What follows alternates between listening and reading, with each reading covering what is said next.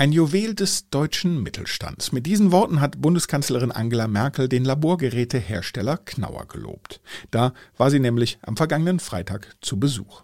Ein Juwel, auch deshalb, weil sich Knauer um die Frauenförderung in der Wirtschaft verdient gemacht habe, weil es für Umweltbewusstsein stehe und für soziale Verantwortung und weil das Unternehmen einen wichtigen Beitrag zur Impfstoffproduktion leiste.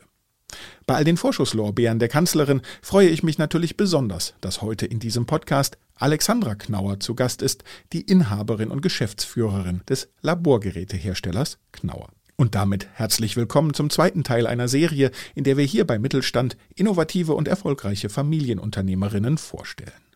Mein Name ist Claudius Niesen. Schön, dass ihr wieder dabei seid. Mittelstand. Wirtschaft und Unternehmen bei Detektor FM. Präsentiert von O2 Business, eurem Anbieter für passgenaue Telco-Lösungen zum attraktiven Preis. Exklusiv für alle Geschäftskunden auf o2business.de.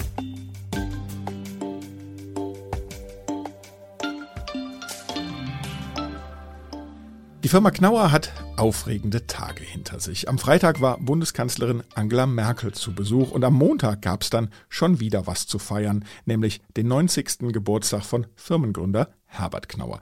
Es war also gar nicht so einfach, mit seiner Tochter Alexandra Knauer einen Termin für dieses Interview zu finden. Umso mehr freue ich mich, dass sie es doch möglich gemacht hat und sage Hallo und herzlich willkommen Alexandra Knauer, die uns aus Berlin zugeschaltet ist. Hallo, guten Tag. Ich freue mich hier heute dabei zu sein. Frau Knauer, ich habe schon gesagt, Sie hatten hohen Besuch am Freitag. Das passiert ja nicht alle Tage, dass einem plötzlich die Kanzlerin gegenübersteht. Hand aufs Herz. Wie nervös waren Sie vor diesem Besuch? Also ich kann Ihnen sagen, es gibt nichts Aufregenderes, denn Frau Merkel ist ja die höchste Frau im Staat und auch sehr wichtig in Europa und auch auf der Welt kennt fast jeder Frau Merkel. Insofern Boah, was für eine Ehre für uns hier. Wir sind ein mittelständisches Unternehmen in Berlin, im Berliner Südwesten. Und ja, wir hatten alle nicht damit gerechnet, dass uns die Kanzlerin besuchen wollte. Und war es denn dann am Ende viel entspannter, als Sie dachten? Also ich hatte ja ein wenig die Befürchtung, dass ihr noch was Wichtiges dazwischenkommen würde. Denn natürlich, ja, kann Herr Putin anrufen oder irgendwas anderes passieren und sie würde dann vielleicht unseren Besuch absagen. Das war immer meine Befürchtung. Aber nein, sie kam Freitag 10.30 Uhr, super pünktlich, kam sie mit ihrer Delegation hier vorgefahren und sie war total sympathisch und und uns zugewandt und offen. Und da ist die Nervosität, die schon auf jeden Fall da war, die hat sich dann ein bisschen gelegt. Aber das war ein ganz besonderer Moment für uns hier. Wir sind hier 160 Mitarbeiter und an dem Tag, das können Sie glauben, da hat keiner Homeoffice gemacht, sondern alle sind gekommen, ja. Wie kommt denn so ein Besuch zustande? Sie haben es ja gerade schon gesagt, mal ruft Putin an. Und ich meine jetzt ganz konkret, außer dem Putin-Anruf, wir sind ja mitten im Wahlkampf. Ähm, da ist ja wirklich nicht selbstverständlich, dass die Kanzlerin zwei Wochen vor Ende ihrer Amtszeit bei einem mittelständischen Unternehmen vorbeischaut, oder? Ja, also ich hatte auch wirklich nicht damit gerechnet. Allerdings hatte ich ihr in der Tat eine Einladung geschickt. Das war aber erst Mitte August und hatte diese Idee und diese E-Mail abgeschickt. Und als dann aber von einer guten Woche der Anruf kam aus dem Bundeskanzleramt, Frau Knauer, ich habe gerade erfahren, dass Frau Merkel Sie besuchen möchte, da, puh, da war ich total platt und konnte da meine Freude, ja, also Sie können sich selber versuchen, in mich reinzuversetzen, wie das ist, wenn Sie angerufen würden. Das war ein wunderbarer Augenblick. Ich glaube, ich müsste mich erst mal setzen. Ja, genau. Jetzt, jetzt hat Angela Merkel natürlich den Vorteil, sie ist Physikerin und kennt sich ein bisschen aus damit, was auch in Laboren so passiert. Wenn ich als Laie jetzt auf ihre Webseite gehe und auf Begriffe stoße wie analytische HPLC, Flüssigkeitschromatographie, Cannabinoide-Reinigung, Osmometer, ich habe erstmal eine Menge Fragezeichen im Kopf. Also, ich kann da gerne was zu sagen. Wir stellen schon seit fast 59 Jahren Labormessgeräte her, Hightech-Labormessgeräte. Und dazu gehören auch Chromatografiesysteme. Und ähm, wir können Flüssigkeitsgemische untersuchen, analysieren. Wir können Ihnen genau sagen, zum Beispiel, wenn es um Kaffee geht, der vor Ihnen steht, vielleicht gerade, wie viel Koffein befindet sich im Kaffee. Wir können auch Ihnen sagen, ob sie da Süßstoff reingetan haben oder Zucker oder ob da jemand ein Schlafmittel reingetan hat.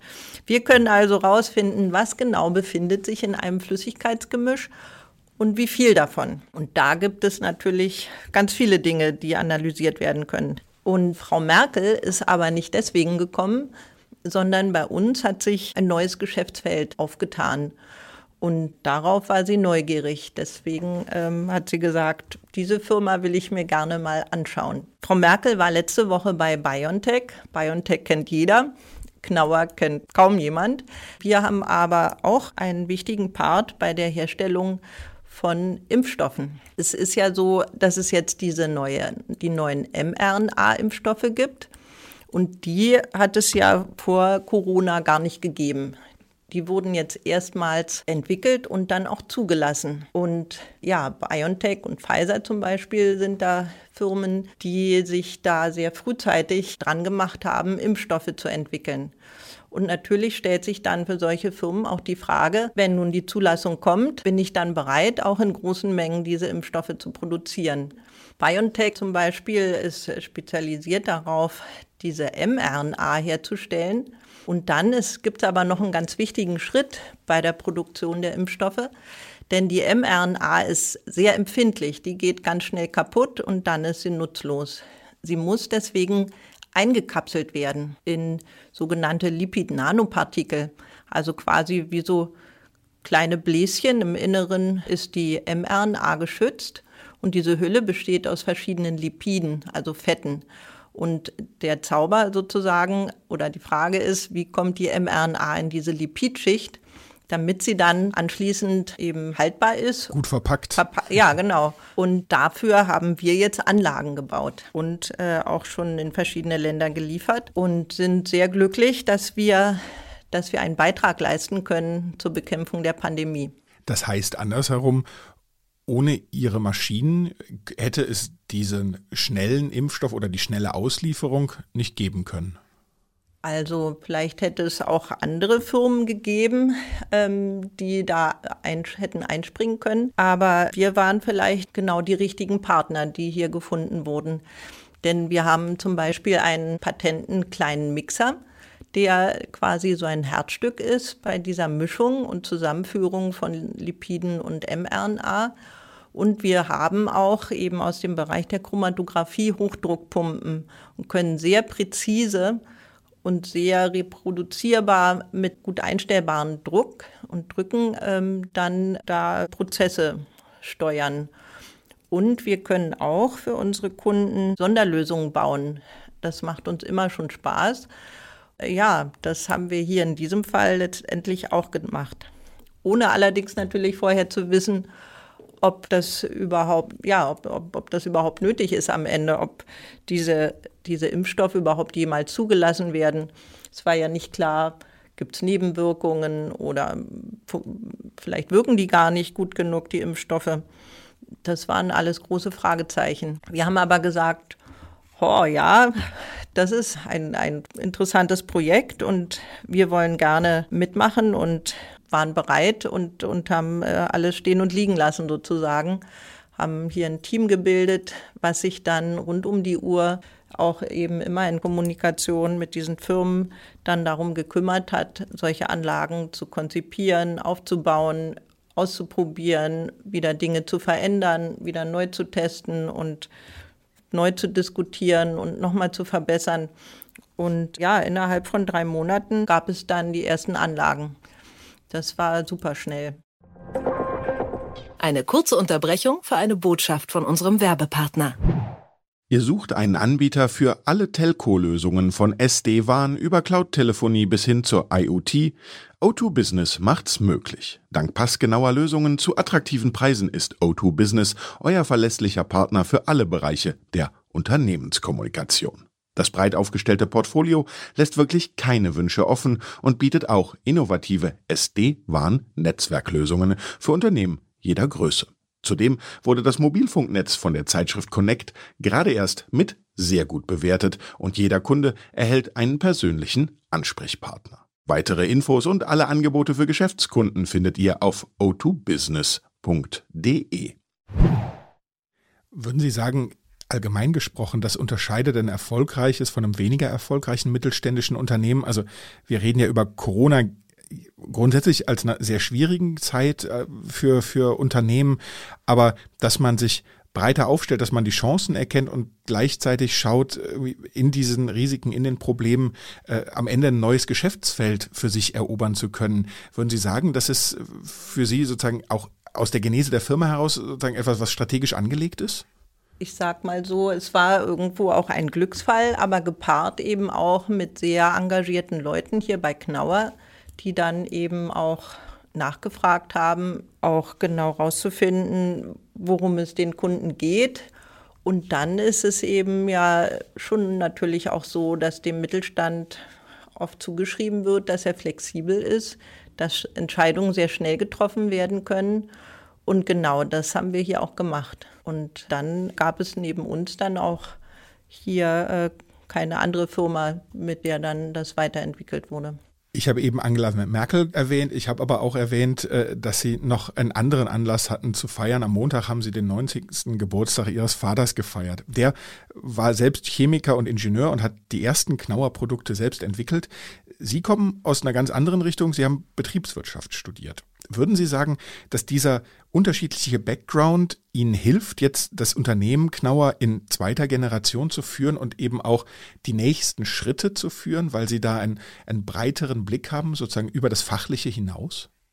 Natürlich würde ich mir selber auch wünschen, ich würde noch tiefer auch in der Chemie drin stecken und in all den Themen, die wir hier ähm, haben. Aber das Schöne ist auch, dass ich hier sehr viele Experten habe, die genau wissen, was sie tun und die eben dann aber auch sehr schätzen ihre Spielräume, die sie haben und dass sie eben selber dann verantwortlich sind für die Lösung von Problemen und ich kann da ähm, ja den nicht nicht groß reinreden sozusagen. Und ja das Zusammenspiel hier denke ich, das macht allen Spaß und es ist auch so, dass ich noch einen zweiten Geschäftsführer habe, der auch Vertriebsleiter bei uns ist und der, wir ergänzen uns da auch dann sehr gut.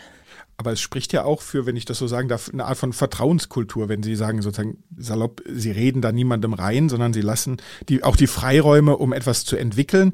Äh, ich frage auch deshalb, weil ich gesehen habe, zu Ihrem Geburtstag, da haben Ihre Mitarbeiterinnen und Mitarbeiter Ihnen ein ziemlich besonderes Geschenk gemacht finde ich jetzt, ich glaube, das machen nicht alle Mitarbeiterinnen und Mitarbeiter ihren Chefinnen, die haben eine Videogalerie mit vielen persönlichen Botschaften online gestellt. Ja, also coole Geschichte. Es ist so, dass uns hier bei Knauer das Thema Nachhaltigkeit sehr wichtig ist und dass es bei Nachhaltigkeit aus unserer Sicht nicht darum geht, ein schönes grünes Projekt irgendwie zu machen und darüber viel zu reden, sondern Nachhaltigkeit, das soll hier bei uns in allen Bereichen, in allen Abteilungen und in allen Prozessen mitgedacht werden. Und in dieser Videogalerie, die bei www.knauer.net zu sehen ist, da sind Filme, wo Mitarbeiter über Nachhaltigkeit sprechen, was es ihnen bedeutet und wie Nachhaltigkeit in den einzelnen Abteilungen und Bereichen dann auch umgesetzt wird, was für Projekte es da gibt. Und ich finde das ganz toll, weil wir es eben auch zeigt, dass wir da schon relativ gut vorangekommen sind. Nachhaltigkeit ist ja ein Weg, wo es kein, kein Ende gibt, wo man nie fertig ist, sondern es gibt immer Möglichkeiten, nochmal was zu verbessern, nochmal zum Beispiel zu schauen, wie können wir Verpackungen noch besser machen, welche neuen Materialien gibt es da. Das gilt natürlich auch für Entwicklungen. Ja, wir wollen da gerne Vorreiter sein, ein gutes Beispiel sein und auch andere Firmen inspirieren und, und Anregungen geben. Und dafür sind diese kleinen Filme, glaube ich, ganz wunderbar. Als Sie das Unternehmen übernommen haben, wenn ich das richtig äh, recherchiert habe, da mussten Sie erst mal knapp ein Drittel der Belegschaft entlassen. Heute äh, ist Ihr Unternehmen eher bekannt dafür, seine Mitarbeiterinnen und Mitarbeiter auch, ich sag mal, mit ungewöhnlichen Maßnahmen zu halten, denn die werden auch sozusagen am Unternehmen beteiligt. Wie funktioniert das genau? Also die Idee mit der Gewinnbeteiligung ist natürlich die, wenn es dem Unternehmen gut geht, dann sollen auch die Mitarbeiter was davon haben. Und wir haben schon vor etlichen Jahren da ein Schema für uns entwickelt, wie wir das machen und berechnen dann jedes Jahr, wenn die Bilanz vorliegt, neu, wie ist der Anteil für jeden. Und da ist sozusagen jeder gleich. Ein Kriterium jedoch, was ähm, den Anteil ein Stück weit reduzieren kann, ist, wenn jemand noch nicht lange in der Firma ist, weil dann ist die Idee, dann konnte er noch nicht so viel zum Erfolg beitragen. Es gibt da also eine zeitliche Staffel und nach zwei Jahren äh, bekommt aber jeder sozusagen den vollen Anteil. Und wenn jemand in Teilzeit ist, dann gibt es auch noch mal einen Abzug. Und ja, in diesem Jahr waren wir alle sehr happy und haben 500.000 Euro auf diese Art und Weise dann an die Mitarbeiter verteilt. Ungewöhnlich ist auch, dass Sie jedes Jahr den sogenannten Gender Pay Gap in Ihrem Unternehmen ausrechnen und öffentlich machen. Äh, in diesem Jahr lag der Lohnunterschied bei knapp zwei Prozent. Das ist sehr, sehr wenig im Vergleich zu anderen Unternehmen. Aber es gibt immer noch eine kleine Lücke. Wie erklären Sie das? Zum Gender Pay Gap kann ich erst mal sagen, das, das wird ja jedes Jahr, kommt es im Radio, wird darüber gesprochen, dass der Gender Pay Gap immer noch sehr hoch ist. Und in Deutschland ist die Rede oft von 19 Prozent. Das ist richtig krass, 19 Prozent Unterschied in der Bezahlung zwischen Männern und Frauen. Und dann dachte ich mir, ja hier, wie ist es denn jetzt in unserem Unternehmen? Wo stehen wir denn da? Ne? Und habe gesagt, hier, das würde ich gerne mal ausgerechnet bekommen. Und wir waren ein Tick ähm, höher als jetzt im letzten Jahr, aber auch schon in einem guten Bereich. Und dann dachte ich mir so, ja, das macht doch eigentlich Sinn, wenn alle Firmen und Institutionen mal rechnen und gucken, wo sie stehen. Und wenn sie gut stehen, so wie wir, dann ist es auch sinnvoll, darüber zu sprechen und anderen das Signal zu geben, dass sie auch mal gucken müssen, ob sie da Ungerechtigkeiten haben und sich da entwickeln sollten. Denn der Gender Pay Gap ist eine Ungerechtigkeit und, und es macht Sinn, daran zu arbeiten, dass, dieses, dass, dass wir hier eine Gleichberechtigung auch bekommen. Ich denke, diese zwei Prozent, die sind für mich so eine Art Rauschen. Also ich, ich sag mal, in, in so einem Bereich von plus minus drei Prozent, denke ich, ist das schon in Ordnung. Es ist wichtig zu sehen, dass eine prinzipielle Gleichbehandlung da ist. Aber jetzt auf eine 0,0 zu kommen, das ist, glaube ich, bei vielen Mitarbeitern dann nicht möglich. Wie erleben Sie denn sozusagen Reaktionen von anderen Unternehmerinnen und Unternehmern auf Ihr Bemühen äh, darauf zu zeigen, guckt mal, so schaut es bei uns aus, wie schaut es bei euch aus? Das ist ja sozusagen auch indirekt eine kleine Aufforderung, sagen wir guckt mal, äh, äh bei euch im Hinterhof, wie sieht es da aus? Äh, das, das, muss ja auch nicht jeder und jeder irgendwie so ganz positiv aufnehmen, oder? Ähm, es gibt bestimmt Firmen, wo noch Verbesserungsbedarf ist. Und die reden eher dann auch nicht darüber. Aber bekommen Sie Reaktionen darauf, dass Sie, dass Sie da so, so offensiv sind und damit so nach außen gehen? Also eher wenig, muss ich sagen. Ich habe auch nach wie vor, sehe ich keine Firmen, die, die so eine Zahl dann da veröffentlichen. Und da müssen wir eigentlich ja hinkommen, dass das eine Kennzahl ist für Firmen und Institutionen, dass die regelmäßig alle ein bis zwei Jahre prüfen, wo sie stehen und sich da auch Ziele setzen, wenn, wenn eben wirklich da eine krasse Diskrepanz ist bei der Bezahlung von Frauen und Männern.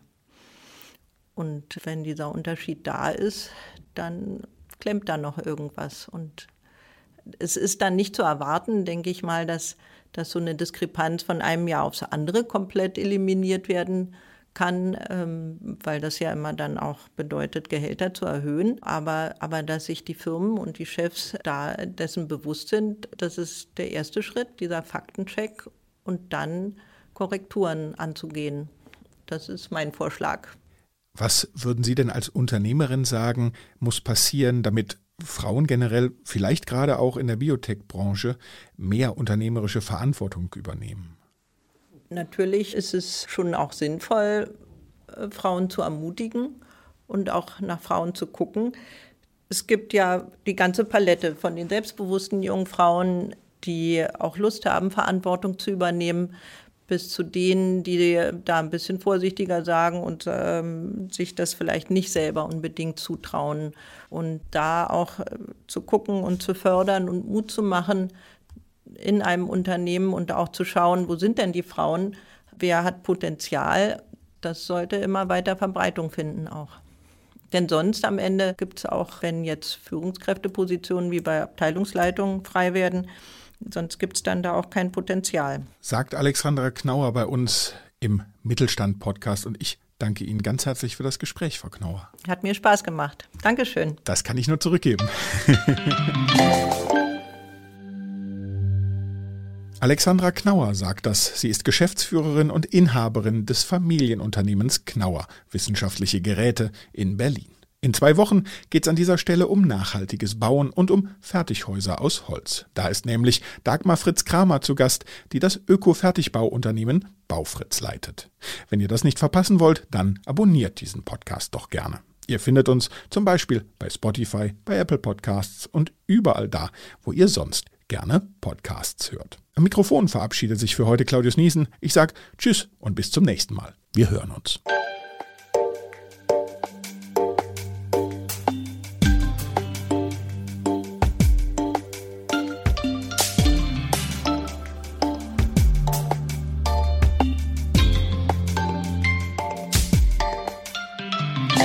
Mittelstand.